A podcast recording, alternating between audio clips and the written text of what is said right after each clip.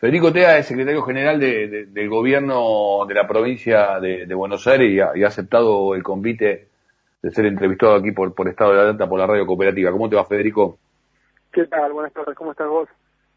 Bien, preocupado, la verdad que, preocupado con, con, muchas de las cuestiones que hoy por hoy están, que están ocurriendo y con muchos de los abordajes que se están haciendo ante esta situación donde siento que está primando muchos temas de, de la cuestión de la, de la disputa política, que, en buena hora, si no fuera que,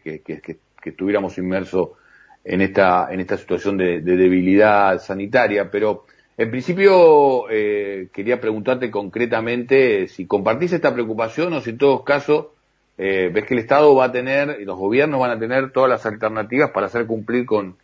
con el decreto de necesidad de urgencia, con, con este DNU, con esta, con esta, con esta ley, eh, como corresponde, ¿no? Como ha emanado del gobierno nacional. Mira, yo creo que a nuestra evaluación en este en este año que llevamos de, pandemia con las distintas medidas que se fueron tomando en la provincia de Buenos Aires es alentador en cuanto grado de coordinación que hemos tenido en cuanto al esfuerzo y la responsabilidad con la que ha actuado eh, toda la sociedad y en particular en la provincia de Buenos Aires. Eh, la verdad es que porque algunos pequeños grupos son muy visibles y muy ruidosos este, estén al principio manifestándose en contra, ahora ya me animo a decir y escuchándote comparto boicoteando o intentando boicotear las medidas que adoptó el gobierno nacional y que están adoptando las distintas jurisdicciones, me parece que no nos tiene que hacer caer en el, en el, pesimismo eh, y, en, meter a todos en la misma bolsa, porque en, rigor yo creo que, ayer lo decía Axel, mira, este, ponía el caso de algunos municipio del interior de la provincia de Buenos Aires, que ante la escalada de casos eh, conversó con nosotros porque iba a tomar medidas eh, más restrictivas. Eh, bueno, hay aquellos que tienen responsabilidad de gestión. En general se lo han tomado en serio, hemos actuado de manera coordinada, la gente lo ha tomado con muchísima responsabilidad, por supuesto que también con con incomodidades, con angustias, con, pero bueno, se ve una situación de pandemia la más grande de la que de la que tengamos memoria, la única medida posible para evitar la suma de contagios, para evitar más internaciones, para evitar más muertes, es eh, garantizar el distanciamiento social, seguir cuidándonos, cuidándonos, adoptando todas las medidas sanitarias que nos han venido recomendando los especialistas en este tiempo, y, y bueno, las medidas del presidente han sido muy claras, ¿no? Ayer teníamos reportados 25.000 casos, hoy tenemos reportados hace minutos eh, casi 30.000 eh, es vertical la escalada de casos en el país, muy focalizado en la región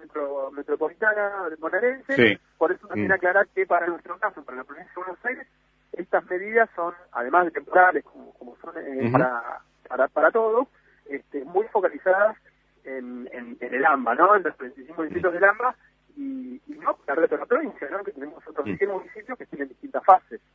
Federico, sé que tenés una agenda muy recargada y,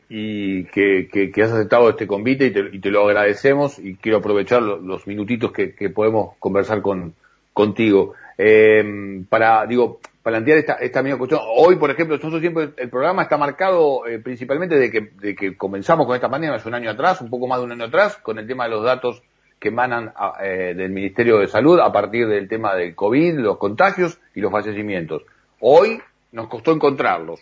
eh, como que hubo mucha, como atención más rápido, nos, nos costó encontrarlos incluso en los diferentes medios de comunicación, ¿no? Eh, digo, porque el foco estuvo en lo que tiene que ver con la disputa del orden político, que como digo, claro, no nos asusta, digo, en buena hora que la tengamos, pero este, uno siente que tiene que estar más orientada a esta gran pelea que, que, que, estamos dando. Pero digo, te quiero, te quiero marcar con el, a ver, te quiero preguntar esto, porque hay algunos ciudadanos que me parece algunos de manera que uno puede, como vos decías, comprenderlos, pero digo, necesitan por ahí entender que es un Estado de Derecho, porque eh, demasiado livianamente han afirmado que no van a cumplir con eh, la ley que, que hoy tiene carácter de ley, el decreto que, anunció el Gobierno Nacional. Sí, bueno, eso eso va de sus y me parece que,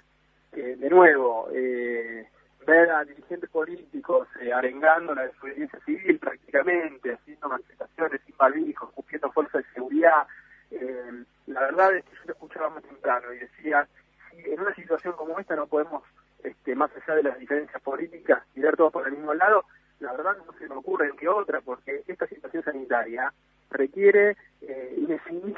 la coordinación de todas las personas, porque si alguien no lo cumple, está no solamente arriesgando su propia salud, está exponiendo la salud de los demás. Entonces, me parece que, eh, de nuevo, hay que apelar a, la responsabilidad de todos y cada uno, para eso también están las fuerzas de seguridad. Obviamente, este, en su de vida tendrá que ser disuasorio, con controles en los accesos. Digo, me parece que el año pasado también tuvimos la experiencia que en su momento ponían este, mucho el ojo en cómo se iba a hacer para hacer cumplir las medidas, y la verdad es que no, no fue tan dramático. Hubo despliegue de las fuerzas de, seguridad de cada jurisdicción, hubieron mayores controles, y eso sirve muchísimo para, para disminuir el tránsito que este y, la cantidad eh, de gente en la calle, que es el, el principal problema este, que necesitamos abordar. Y después está el cinismo que decías vos de, este, de poner el eje, en, eje puntos de, campaña electoral con un absoluto cinismo, ¿no? Porque decir que las escuelas van a estar cerradas cuando en realidad lo que se trata es una suspensión de la presencialidad, pero las escuelas siguen abiertas, en la provincia de Buenos Aires siguen entregando materiales, siguen entregando el servicio alimentario, eh, alimentario escolar cuando es necesario, siguen las clases con virtualidad y aquellos que las cuestionan son los, mismos este, que tuvieron un, maravilloso programa que era este, Conectar Igualdad y que no estaríamos teniendo los problemas que tenemos con la conectividad y con las,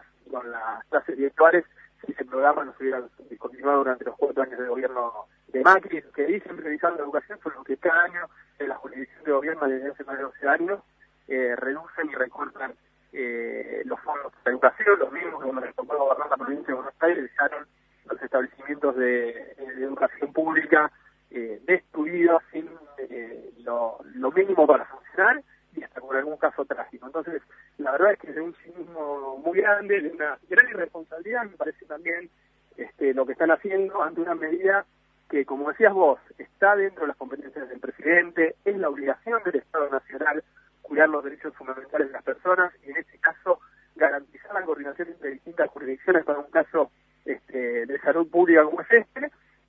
y, haciéndolo con, con esa irresponsabilidad me parece que es este, es lamentable, pero nosotros apelamos de nuevo a la responsabilidad del pueblo argentino, del pueblo bonaerense que lo ha venido este, haciendo de manera maravillosa durante todo el año y estamos seguros que, en esta etapa va a ser igual. Federico, te gracias por esta comunicación, por, haber pasado por aquí, por, por estado de alerta. Seguramente un fin de semana con muchísima tarea es el que este, se viene y para ustedes que están en la primera línea en lo que tiene que ver con la función pública. Hasta siempre.